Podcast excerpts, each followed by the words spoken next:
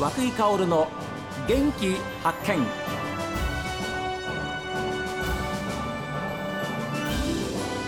おはようございます。和久井薫です。和久井薫の元気発見。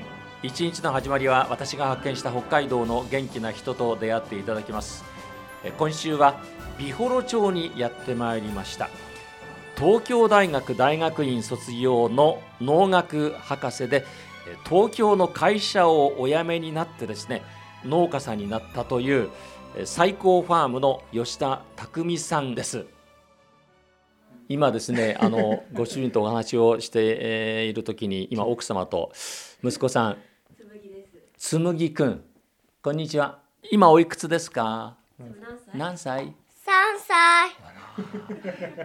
可愛い盛りでしょそうですね。すごい可愛いです。わがままだけど。ういやー 奥様あのお母さんの立場から、うんお子さんの教育とかね、うん。そういう部分に対してのなんか思いとか、そうですね。あのこちらに来る時にあの夫の匠ともちょっとあの話したことではあるんですけど、ええやっぱり教育の機会という意味では東京の方が選択肢が多いのは一つ事実としてあるかもしれないんですが一方であのこちらに来て屈斜路湖でカヌーをしてみたりあのいろんなマウンテンバイクで、ええ。あの外輪山から降りてみたりそういう体験を通して感じたことはすごくそれって例えば東京から観光で来てややる体験としてははい。もうお金をすごく払ってプライスレスなものとしてた楽しむことじゃないですか、はい。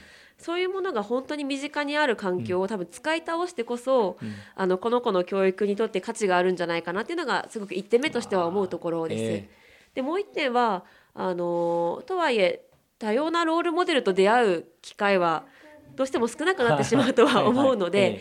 あの私たち自身がこの最高ファームという場所でですね、農家民泊を行っていろんな人が来れるはい。機会を作ることで、あの子供にいろんなロールモデルと出会う機会を今後作っていきたいなとはい。思うところでもあります。という意味であのあまり教育に関してはすごく心配だとかそういうことは思ってないです。ですよね、はいまた違う選択がねそうですね。できますもんね。はい。うんまあそういう意味ではあのご主人もおっしゃってましたこれで、あの我々は食べていけるんだろうかとか この先どうなるんだろうかっていうことはそんなに感じませんでしたっていうふうにおっしゃってました。ですね。はい。うん。それは奥様も同じですかね？そうですね。なんか私たちがやってダメだったらもうそれはその時だしもうダメあそんな自信があるってわけじゃないんですけど、あのダメだったらまた別の選択肢が開けるだけなので、はい、そこまで心配しているわけではないかなというところが実際です。なるほどね。はい。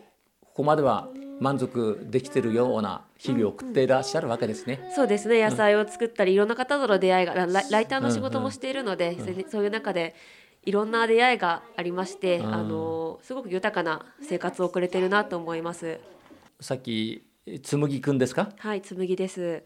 で彼の存在が大きいんだなっていうふうに思ったりしたんですけど、お母さんとしてはどうでしょそうですね。だいぶか考え方や価値観は変わったうっていうのは、ね。はい、大きくありますね。うんやっぱりあの美幌町に来る一つのきっかけも妊娠だったので、はい、あの東京でのこれからの生活子供がいる生活とこういった自然の中でいろんな人に囲まれた生活、子供がいる生活を考えた中でっていうのがあったので、はい、うん、やっぱり子供の存在っていうのは大きいですね。大きいですよね。はい、あの匠さんあれですか？はい。農園の名前が最高ファーム。はい。最高はひらがなです。はい。でファームというえお名前を付けられましたけれどもこれはいろんな思いがあるんでしょうか？あの最高っていうところのひらがなにあのいろんな漢字を当て込んで、ええ。僕らがいろいろやりたいっていうことがアピールできるような名前になるかなと思っていて、はい。例えば野菜の際にはい、地域振興の項で、うん、まあ、農業を中心に地域し地域活性化に取り組むっていう最高だったりとか。ああ地域に活力を与えようということですね。あとは僕ら教育も興味があるので、はい。才能の際にはい。光るって書いて、まあ、才能を光らせるような最高であったり、はあ。まあ、いろんな最高が当てはまるなっていうので、えまあ、他にもいろいろ漢字に当てはめて考えてるんですけどえ、はい。面白い名前だなっていうのでこれにしています。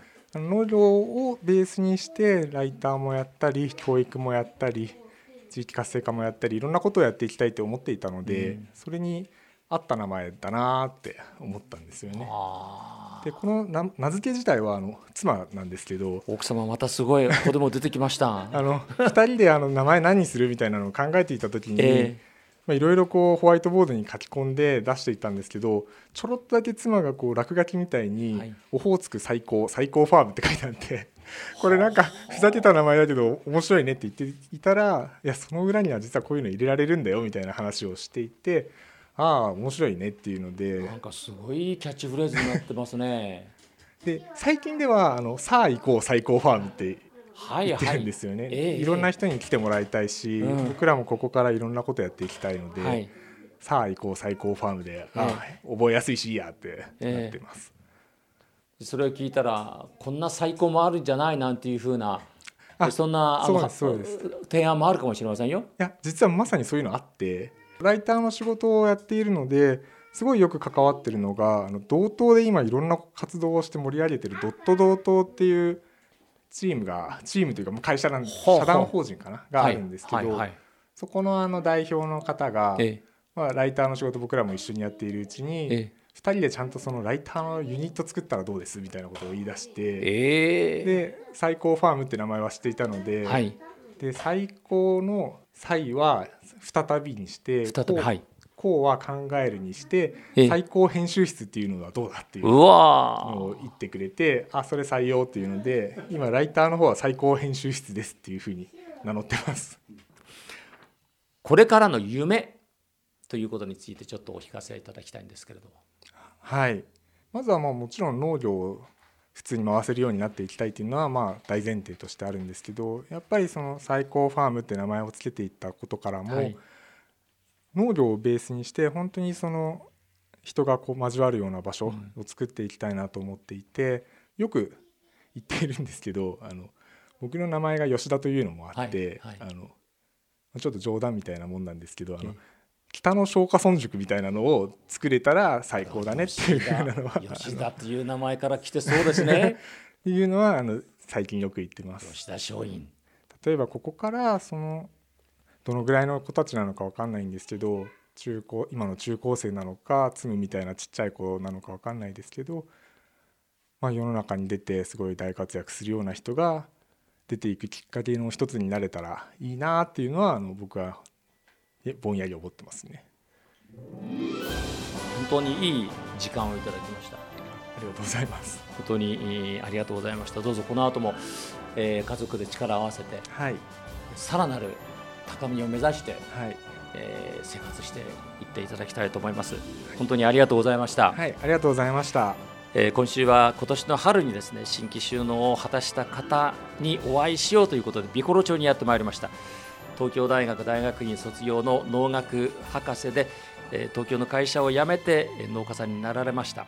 えー最高ファームの吉田匠さんにお話を伺いました。そして奥様の幸恵さん、えーご長男です。可愛いんですよ。3歳ですつむぎくん、えー楽しい時間今週本当にありがとうございましたありがとうございました。